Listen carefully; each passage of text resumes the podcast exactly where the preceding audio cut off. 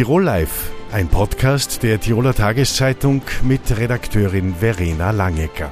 Herzlich willkommen zu Tirol Live, dem Talkformat der Tiroler Tageszeitung auf TT.com.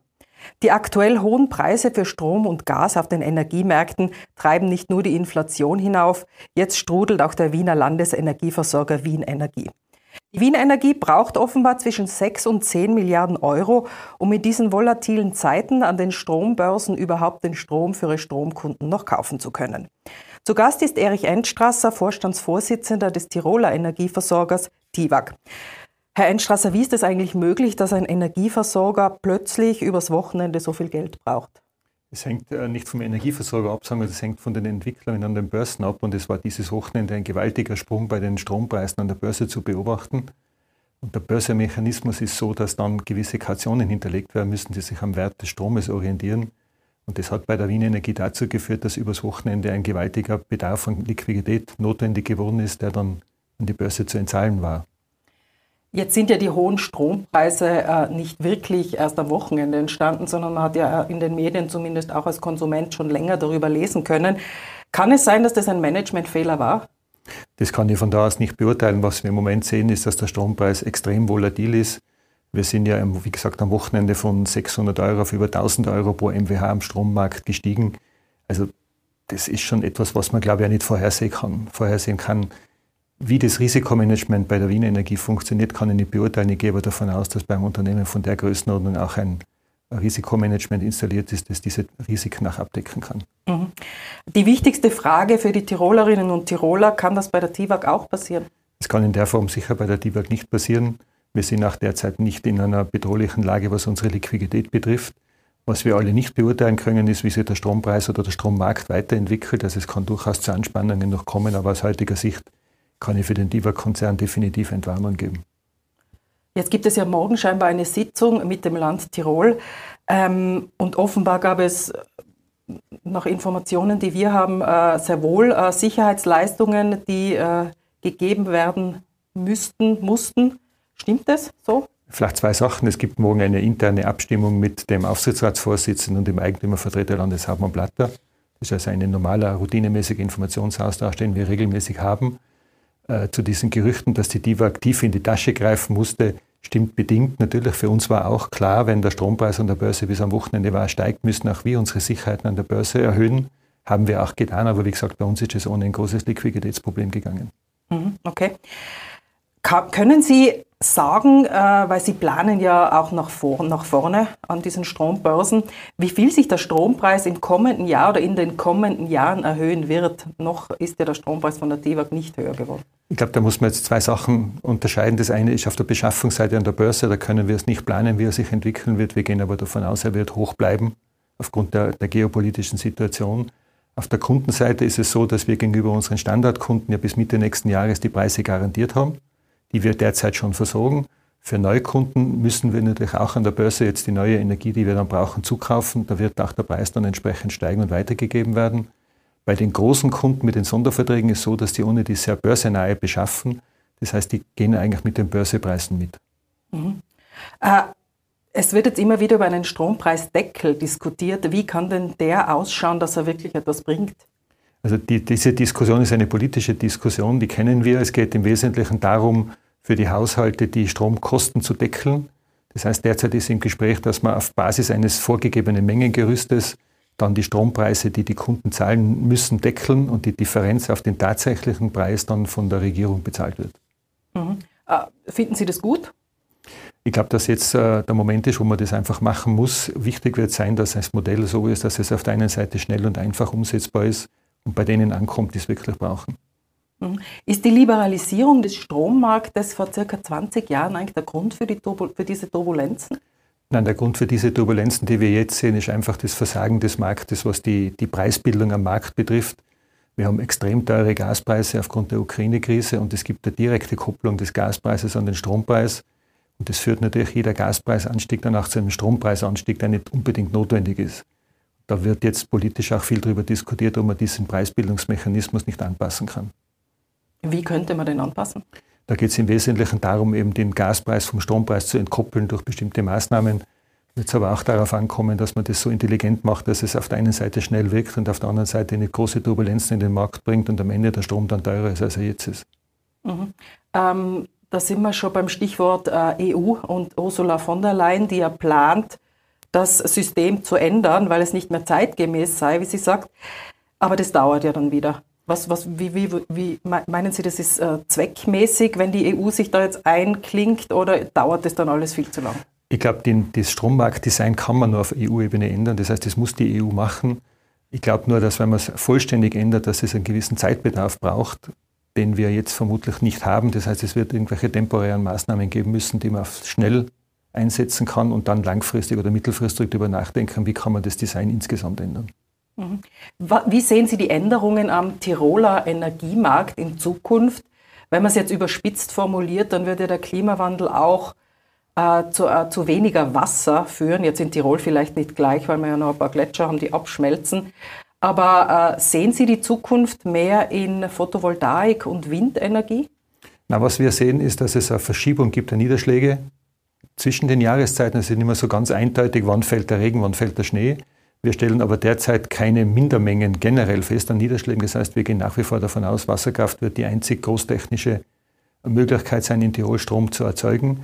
Ich sage aber auch immer ganz bewusst, wir reden hier nicht von einem Entweder-Oder, entweder Wasserkraft oder Photovoltaik. Wir werden jede KWH brauchen, die wir nachhaltig erzeugen können. Und insofern ist der DIBA-Konzern auch im Moment sehr engagiert daran, Photovoltaikanlagen zu bauen. Wir haben ja gerade letzte Woche die große Anlage in Jembach in Betrieb genommen. Aber es wird ohne Wasserkraft aus unserer Sicht nicht gehen. Herr Einstrasser, danke für das Gespräch. Gerne. Ebenfalls zu Gast Beate Meinl-Reisinger. Sie ist Obfrau der NEOS. Äh, ihre Partei steht für Transparenz und Kontrolle. Derzeit äh, sehr präsent die Wien-Energie und ihre Turbulenzen. Ähm, es braucht offenbar Garantien bis zu 10 Milliarden vom Bund, damit die Wien-Energie überhaupt noch Strom kaufen kann. Ihr äh, Kollege Christoph Wiederkehr sitzt äh, in der Wiener Stadtregierung und hat offenbar nichts gewusst. Wie ist das möglich? Also wir haben am Sonntag davon erfahren, äh, wie die Öffentlichkeit auch, äh, und äh, gestern auch schon klar gesagt, dass vor allem einmal das ganze Krisenmanagement und die Kommunikation dazu und auch die Intransparenz einfach inakzeptabel ist. Was wir auch gesagt haben, jetzt steht einmal die ähm, Energieversorgungssicherheit der Wienerinnen und Wiener ähm, sozusagen an vorderster Stelle. Aber wir haben gleichzeitig auch gesagt, es muss jetzt alles, alles auf den Tisch. Genau die Frage, wie spekulativ waren diese Geschäfte? Gab es da ein Missmanagement? Gab es vielleicht ein Aufsichtsversagen? Das muss jetzt alles am Tisch. Der Bundesrechnungshof hat sich ja eingeschaltet. Wir hätten eine solche Prüfung beantragt bei der nächsten Sitzung. Und Christoph Wiederkehr hat Druck gemacht, dass auch der Stadtrechnungshof prüft. Und äh, Bürgermeister Ludwig hat das gestern ja auch gesagt. Also das heißt, die Kontrolle wird jetzt stattfinden und danach wird eine Bewertung auch stattfinden können. Aber wie ist das möglich? Ähm der Aufsichtsrat sollte ja informiert werden vom Risk Management über derartige Geschäfte. Äh, wissen Sie schon, ist, da, ist das da zu keiner äh, Stellungnahme gekommen? Wurde nicht berichtet oder hat, hat sich der Aufsichtsrat nicht interessiert für etwaige Warnungen, weil dass Strompreise derzeit hoch sind? Das äh, war ja. absehbar. Ja. Mhm.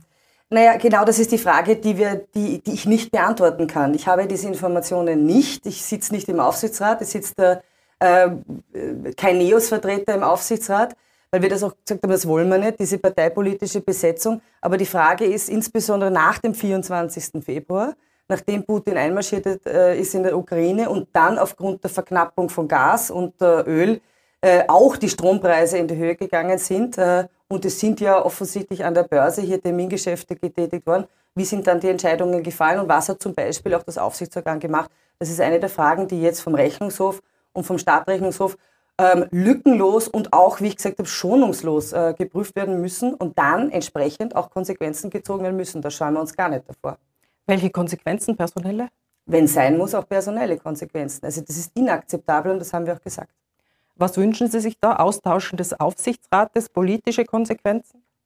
Das sind die Sachen, die wir bewerten müssen. Ich kann es Ihnen jetzt nicht sagen. Also ich kann Ihnen das erst sagen, wenn ich weiß, da ist ein Managementversagen passiert oder ein Managementfehler passiert oder da hat es ein Aufsichtsversagen gegeben.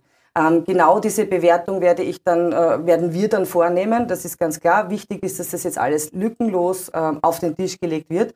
Und klar ist auch zu sagen, so wie diese Kommunikation passiert ist und die Intransparenz passiert ist, das geht einfach nicht. Die Neos sind in zwei Bundesländern in der Regierung. Sie selber sind in Opposition. Ähm, Sie sind äh, Bundesparteiobfrau. Was gefällt Ihnen denn besser? Regieren oder Opposition? Ich glaube, das ist keine Frage, was mir besser gefällt. Wir haben, äh, anders als andere Parteien, die Oppositionsarbeit immer sehr ernst genommen, weil das ist eine Seite der Medaille, der gleichen Medaille, die heißt Demokratie. Da gibt es eine Regierung und dann gibt es eine Kontrolle ja, in der Opposition auch. Aber wir haben es immer auch konstruktiv angelegt. Ich glaube, das unterscheidet uns ganz stark von anderen Oppositionsparteien, die eigentlich nur destruktiv sind. Und gerade jetzt in der Krise, Sie werden es ja gesehen haben, ich bin nicht diejenige, die sagt, wir müssen jetzt sofort in Neuwahlen gehen, obwohl ich würde profitieren davon, ich würde stärker werden, ich hätte mehr Mandate, ich würde vielleicht sogar in einer Regierung sitzen. Aber ich glaube, dass man eine Verantwortung hat, auch in der Opposition für das große Ganze und dass es jetzt nicht unbedingt der Zeitpunkt ist, ähm, noch mehr Unsicherheit äh, zu, zu schaffen und schon gar nicht der Zeitpunkt für einen teuren Wahlkampf, wo dann wieder Wahlzucker äh, verteilt werden, die dann der Steuerzahler wird bezahlen müssen. Aber konstruktiv, äh, das ist jetzt unser Ansatz. Deshalb hoffe ich auch, auch in dieser ganzen Wien-Energiekause, wir, sind, wir haben klar gesagt, was wir davon halten, wie das abgelaufen ist. Jetzt muss es geprüft werden. Aber es ist eine zu ernste äh, Frage, auch in Bezug auf die Frage, was bedeutet das für andere Energieversorger, weil Deutschland hat ja so einen Schutzschirm gespannt hätte Österreich vielleicht auch machen müssen. Es ist aber nicht der Zeitpunkt, jetzt parteipolitisches Kleingeld zu waschen. Das halte ich einfach für falsch. Und ein Hickhack jetzt zwischen Bund und Wien, zwischen SP und ÖVP, das nutzt meines Erachtens derzeit wirklich niemanden. Aber dieser Schutzschirm, äh, der hätte ja offenbar, äh, wenn man dem Finanzminister Magnus Brunner glauben kann, ja für diesen Fall eh nicht gewirkt. Doch, also äh, eigentlich ist der Schutzschirm in Deutschland, dieser KfW heißt das, genau für diese Frage auch geschaffen Aber worden. Nämlich, offenbar nicht für Spekulationen. Naja, also genau diese Frage gehen wir jetzt ja. nach. Ist das eine Spekulation gewesen? Eine Spekulation ist es immer, weil ein Termingeschäft ja. natürlich einen spekulativen Charakter hat, aber das machen alle Energieversorger. Ja. Weil sie sich auch absichern müssen, äh, was, äh, weil sie zukünftige Lieferverpflichtungen haben. Das ist sehr kompliziert und ich bin da auch nicht die Expertin, aber ich habe mich jetzt wirklich sehr redlich eingelesen in das Ganze, ähm, um das zu verstehen. Und die Frage ist ja nicht, äh, ist das Unternehmen in einer Schieflage, weil der Wert des Unternehmens, die freuen sich ja, unter Anführungszeichen, wenn die Energiepreise steigen, weil der Wert des Unternehmens steigt. Aber die Liquidität ist das Problem. Und für diesen Fall hat sehr wohl Deutschland diesen Schutzschirm äh, gespannt.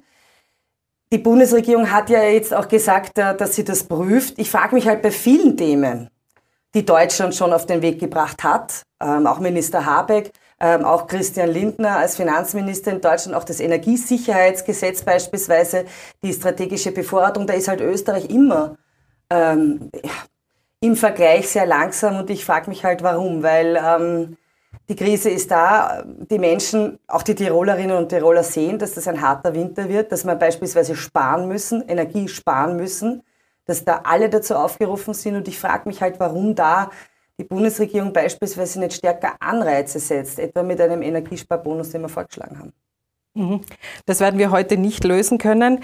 Also Sie sind derzeit in Tirol, um Dominik Oberhofer im Wahlkampf zu unterstützen. Was würden Sie sich denn für Tirol wünschen? Welches Ergebnis? Also ich glaube, die Frage ist nicht, was ich mir wünsche für Neos Tirol. Ich frage mich wirklich, was, was, ist, was wünsche ich mir für Tirol? Ich glaube, es ist jetzt eine große Chance da, dass man sagt, also so wie die Politik das gemacht hat, so selbstgefällig und das Land gehört uns und der Steuertopf gehört uns und wir lassen niemanden reinschauen und um die wirklichen Zukunftsfragen kümmern wir uns schon überhaupt nicht, weil das haben wir immer schon so gemacht. So geht's halt einfach nicht weiter. Wir sind in einer sehr schwierigen Situation. Und wir haben jetzt eine Weichenstellung. Wir können uns entscheiden, machen wir so weiter, wursteln wir weiter, geben Geld aus ohne Ende, kostet es, was es wolle. Äh, die Politik legt nie Rechenschaft ab über das, was sie macht. Oder stellen wir richtige Weichen äh, in, für die Zukunft, sodass wir auch sagen können, wir können gestärkt daraus hervorgehen. Der Dominik hat ein klares Angebot. Er sagt, er kann nicht alles, aber er kann Wirtschaft. Davon hat er eine Ahnung. Betriebe brauchen eine Entlastung von Bürokratie und Abgaben. Menschen brauchen eine Entlastung, damit sie auch die gestiegenen Preise sich leisten können. Ähm, er kann Bildung. Das ist eine der größten Zukunftsthemen unserer Meinung nach, ähm, dass man wirklich sagt, beispielsweise flächendeckend einen Rechtsanspruch ab dem ersten Geburtstag für jedes Kind mit einem hochqualitativen Kinderbetreuungs-, ja eigentlich Kinderbildungsangebot. Hilft übrigens auch Frauen, dass äh, sie mehr arbeiten können. Ich meine, man stellt sich die Frage, wie kann ich mir das Ganze leisten? Und äh, ich habe jetzt erst eine Tirolerin getroffen, die gesagt hat, ich kann nicht mehr arbeiten als 20 Stunden, weil ich muss um 11.20 Uhr mein Kind vom Kindergarten abholen. Das geht einfach nicht. Da ist die Politik gefordert. Und das dritte Thema ist Energiewende. Das ist schon bemerkenswert, dass in einem Land, wo die Grünen in der Regierung sind, man sagt quasi, ja eh, aber keine Windräder bei uns, Wasserkraft nicht ausbauen. Wir haben die Zeit nicht mehr. Also jetzt muss hier Leadership gezeigt werden. Also Dominik Oberhofer muss in eine Tiroler Landesregierung. Habe ich das richtig verstanden? Es würde Tirol sehr gut tun. Ich bedanke mich für das Gespräch. Danke.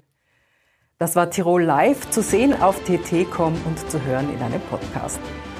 Tirol Live, ein Podcast der Tiroler Tageszeitung. Das Video dazu sehen Sie auf tt.com.